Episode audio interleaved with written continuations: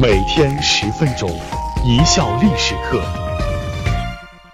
大家好，我是主播小溪。我们今天来说一说古代人如何过夏天。古代没有电扇，也没有冰箱、空调，难道古人就度夏如年吗？其实不然，古人的夏天更亲近自然，更有情调，他们也能把夏天过得有滋有味。最初，古代的老百姓主要靠扇子纳凉。扇子的发明人是谁？目前已无法考证了。不过，估计这种办法原始社会时就有人掌握了。抓片大的树叶就可以扇风，摇破了再爬上树摘一片就是了，那都不叫事儿。再后来，就抓几只鸟来，拔下羽毛编织成扇子形状，这大概就是羽毛扇的由来。比起后来的纸扇子，丝绸扇子既方便又环保。据西晋崔豹的《古今注》记载，最早的扇子出现于商代，是用五光十色的公鸡的尾巴制成的。东晋王家的《拾遗记》则称扇子是周昭王时发明的。据说当时有个叫孟夏的人拿喜鹊的翅膀做成了扇子。那时的扇子除了用来扶凉驱暑，还可以用来遮阳挡风的，相当于雨伞。或者插在车上，相当于是一种仪仗和装饰。古代人有哪些自动降温装置呢？为什么说凉屋是中国古代的空调呢？老百姓用的扇子多是用竹编的，古人称之为摇风，又叫凉友。经济条件好的人家会买用绢帛制成的扇子，摇起来也轻松。如果是在扇面上写诗作画，那就身价翻番。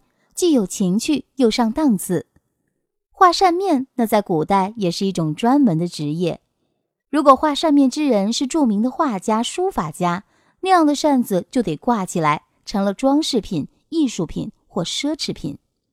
如果是达官贵人，在酷暑则可以享受人工风扇。汉代一种名叫叶轮波风的大型纳凉器具腾空出世，其消暑效果非常可观。《西京杂记》中记载，长安巧匠丁缓做七轮扇，大街进帐相连续，一人运之，满堂寒颤。系在一个轴上，装上扇叶，轴心上拴有绳索，仆人手摇轴心上的绳索，扇叶即被带动旋转。这个原理和现在电扇的共同点都是让中心轴转动，不同点是中心轴的转动，古时是靠人拉绳子。现在是靠电机驱动。到了唐代，出现了一种供人消暑的凉屋。凉屋通常傍水而建，采用类似水车的方式推动扇轮摇转，将凉气徐徐送入屋中，或者利用机械将水送至屋顶，然后沿檐而下，制成人工水帘，屋子里自然就凉快了。这个方法比人工风扇和叶轮波风效果好得多。无论从科技角度看，还是从人文角度看，都是一种进步。哪怕解放人力只是顺带的。到了明代，凉屋的建设进入了一个新阶段。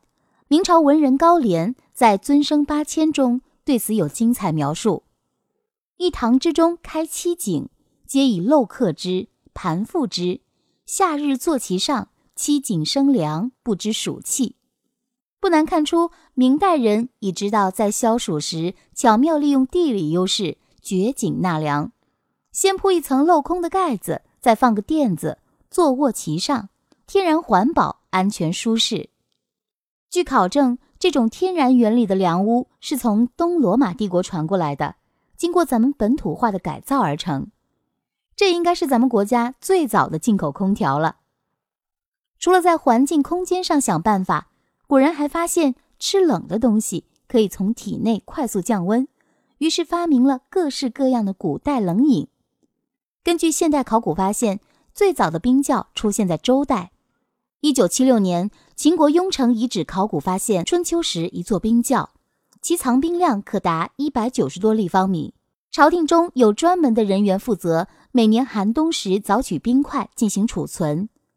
古代的冰窖都建在地下。隔绝阳光和空气，冬天时候把冰放进去。由于冰窖基本三无：无通风、无光照、无污染，所以热量很少传导进去。又兼之深于地下，地下温度本来就低，这样就可以长时间保存冰块。为什么说中国人发明了世界上最早的冰箱？冰淇淋又是怎么来的呢？周朝设有专掌兵权的陵人，西周时期，陵人更是作为朝廷中的一个职位，专门负责冷饮的制作。这足以说明对冷饮古人那是相当的重视。每到夏天，周天子还会举办隆重颁冰礼，按级别把藏冰赏赐给官员们解暑。来表示一下领导对员工们的关爱，因为那会儿私人藏冰基本就没有可能，赐给一块冰那是多少钱都买不来的，比黄金还贵。这个仪式后来很多朝代多有效仿。春秋末期，诸侯喜爱在宴席上饮冰镇米酒，《楚辞招魂》中有“错遭冻饮，泪清凉些”的技术，赞赏冰镇过的糯米酒喝起来既醇香又清凉。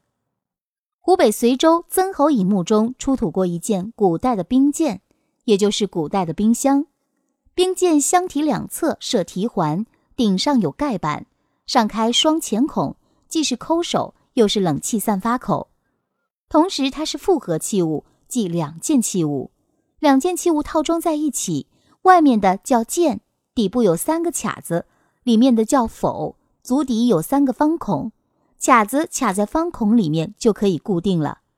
这个冰箱的主要作用是用来冰酒，冰装在剑里，酒装在否里。这个冰箱既能冰酒，又可散发冷气，使室内凉爽。这件实物现在藏于湖北省博物馆，有兴趣的听众可以去看看。古代甚至还有冰厨，《吴越春秋》中就记载，越王勾践出游时食宿于冰厨。在当时，它堪称空调房间，可想而知，耗用人力和冰量一定相当大。唐代开始出现冰商，也就是商业性的藏冰房，冬天藏冰，夏天拿出来卖。有冰商卖冰只认钱不认人，高估了人们的消费能力，反而弄巧成拙。唐直言就有这样一则故事：有人盛夏在街头卖冰，过路人热不可耐，都想一时为快。卖冰者自以为奇货可居，哄抬冰价，路人一气之下都忍热走开了。不一会儿，冰都融化了，卖冰人赔了本儿。这个故事是叫人不要太贪心呐，生意人要本分，薄利多销嘛。等到了唐朝末期的时候，有些工匠在开采生产火药的硝石时，偶然发现了硝石的另一大用途。硝石的成分是硝酸钾。